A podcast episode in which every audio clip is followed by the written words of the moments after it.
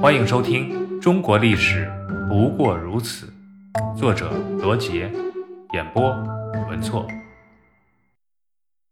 俯生烛影。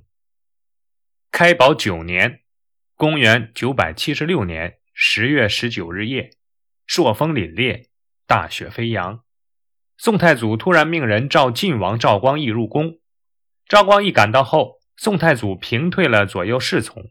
独自与赵光义浊酒对饮，守在殿外的宦官和宫女远远地看见殿内烛火摇晃不定。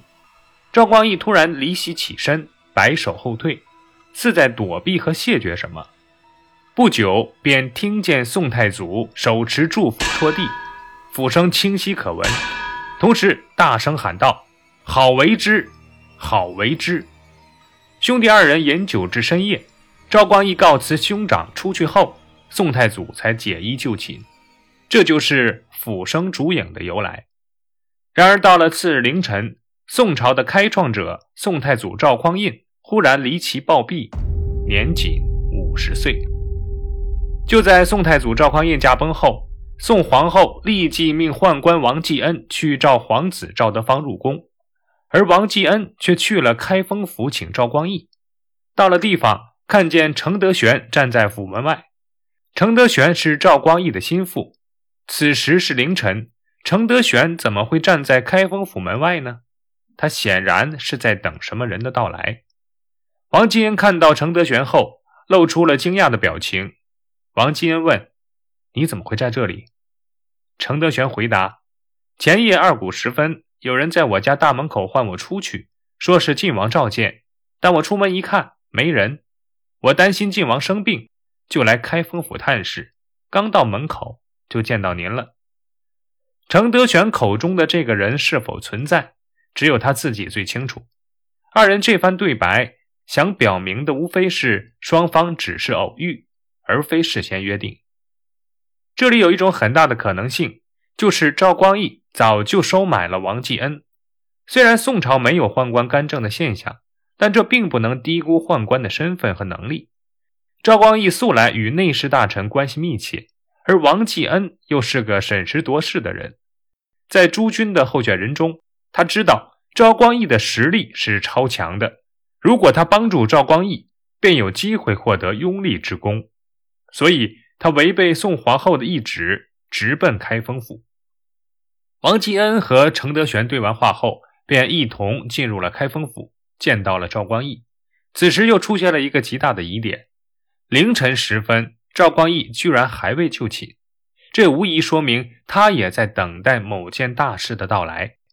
他听说兄长赵匡胤暴亡，立刻做惊愕状，犹豫着不肯前往皇宫，提出要和家人商议。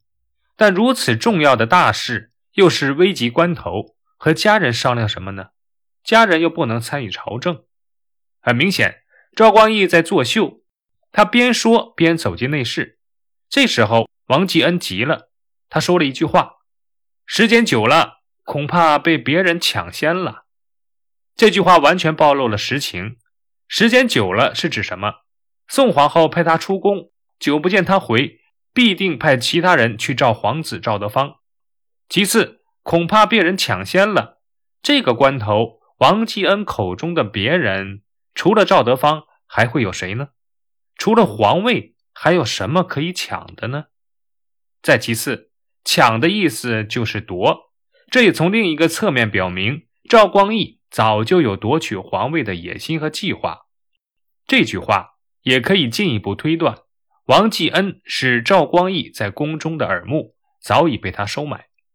此刻他唯恐生米煮不成熟饭。同时，王继恩的这句话。也透露了另一个事实，那就是王继恩说是带着宋太祖的遗诏来找赵光义的。可如果真是这样，王继恩就不会说出“时间久了，恐怕被别人抢了”的话。这显然又是一个漏洞。如果就是赵光义用毒酒谋杀了赵匡胤，那么他的动机就只有一个，那就是夺位。翌日。晋王赵光义即位，称宋太宗。那么他到底是即位还是篡位，也成了大宋王朝的一大谜案。真相到底如何，恐怕只有这兄弟二人知晓了。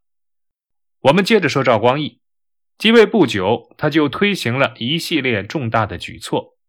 举措一，因为太祖赵匡胤死的不明不白，赵光义为了显示自己即位的合法性，便抛出其母杜太后的遗命。在杜太后临终之际，召赵普入宫记录自己的遗命。据说当时太祖也在场。杜太后问太祖何以能得天下？太祖说：“祖宗和太后的恩德和福音。”杜太后说：“你想错了。若非周氏传位幼子，使得主少国疑，你怎么能取得天下呢？你当汲取教训。他日地位传于光义，光义再传光美，光美传位于德昭。”如此，则国有长君，乃是社稷之幸。太祖听完这番话，哭泣叩拜。杜太后便让赵普将自己的遗命写为誓书，藏于金柜之中。举措二：赵光义即位，立即召赵普入朝，任太子太保，在京师供职。举措三：赵光义即位为宋太宗后，先是大赦天下。以弟弟赵廷美为开封府尹兼中书令，封齐王。宋太祖和赵廷美的子女均与赵光义的子女并称为皇子皇女。宋太祖的旧部薛居正、沈伦、卢多逊、曹彬和楚昭福等人也都加官进爵。显然，这是在刚刚登基、根基还不稳的情况之下所做出的安抚人心、消除动荡之举。举措四，一即位就迫不及待地改年号为太平兴国，而根据惯例，新皇帝即位都是次年才改用新年号纪元。那为什么宋太宗打破常规，将只剩下两个月的开宝九年改为兴国元年呢？这越发说明了他心怀鬼胎，要抢先为自己证明，以期造成不可逆转的继承事实。档案四十九，金贵之盟。杜太后是宋太祖赵匡胤的母亲，她生有五个儿子，其中两个早死，剩下的除了赵匡胤外，还有赵光义和赵廷美。在三个儿子之中，杜太后最疼爱的便是赵光义。杜太后临终时表示，希望太祖百年之后由光义接替他做皇帝。经太祖同意，写下誓书。并由赵普署名，藏在金柜之中。但是这个金柜之盟年代久远，充满迷雾。兄中弟及皇位并没有先例，何况赵匡胤的两个儿子均已长大成人。赵光义这个皇帝当的是名不正言不顺。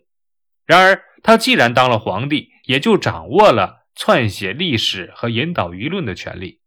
因此后人推测。这个所谓的金贵之盟，很有可能是赵光义本人的杜撰，毕竟最后的话语权掌握在他的手中。